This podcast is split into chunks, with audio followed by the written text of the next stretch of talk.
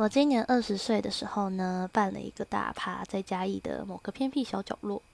然后我邀请了很多我的好朋友啊，还有我爸妈，然后他们就是全部都有出席耶。就是不管他们住在哪里，台北啊、宜兰啊、彰化、台中什么的，都特地搭火车来到这个偏僻小角落。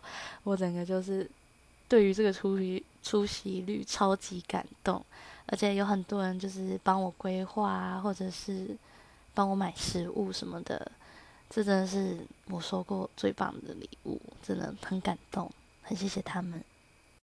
就觉得生命中有这些人真的超好的。